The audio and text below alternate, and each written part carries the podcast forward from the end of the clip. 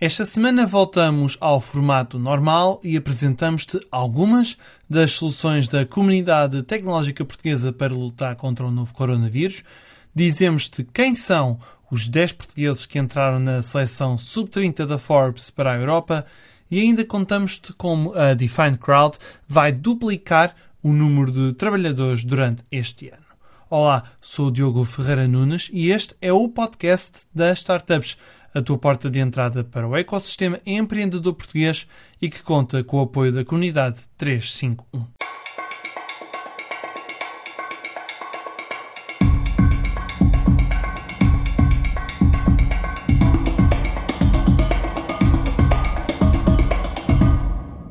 Mais de 2.500 pessoas de startups e empresas tecnológicas portuguesas juntaram-se para criar soluções para ajudar a população a enfrentar o novo coronavírus, Covid-19.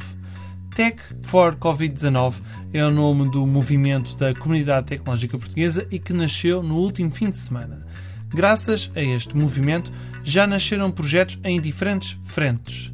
Para os médicos e enfermeiros, foi criada uma plataforma que reúne hotéis e espaços de alojamento local para apoiar estes profissionais. Para reforçar os equipamentos de proteção para os médicos, foi lançada uma campanha de angariação de fundos através da plataforma GoParity e que pretende recolher 100 mil euros. Foi criado também um assistente virtual de triagem.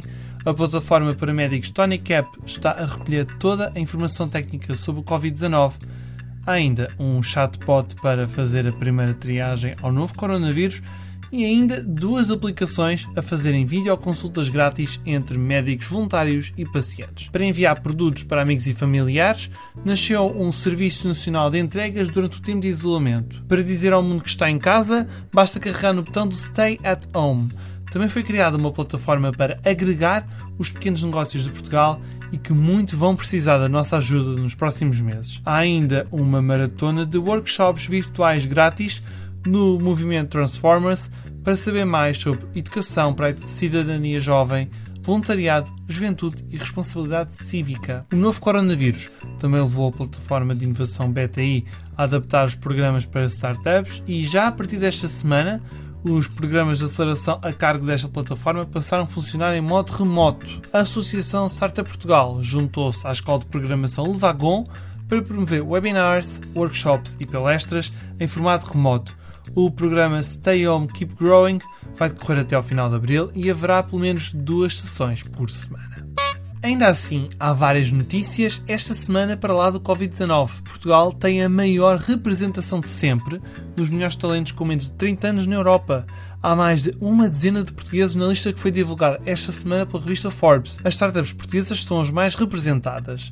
Da lista deste ano fazem parte os três fundadores da Smartex, António Rocha, Gilberto Loureiro e Paulo Rocha, que desenvolveram um sistema de inteligência artificial para evitar erros na produção têxtil. Também estão na lista os dois fundadores da AdVault, Bruno Azevedo e Rodrigo Pires, que criaram um dispositivo para produzir energia em caminhões e reduzir as emissões nas cidades. Quem também se juntou a esta seleção foram o Luís Vicente e Joana Paiva, os fundadores da iLove, solução portuguesa para combater a doença de Alzheimer através de inteligência artificial. A comunidade científica também está nesta lista da Forbes.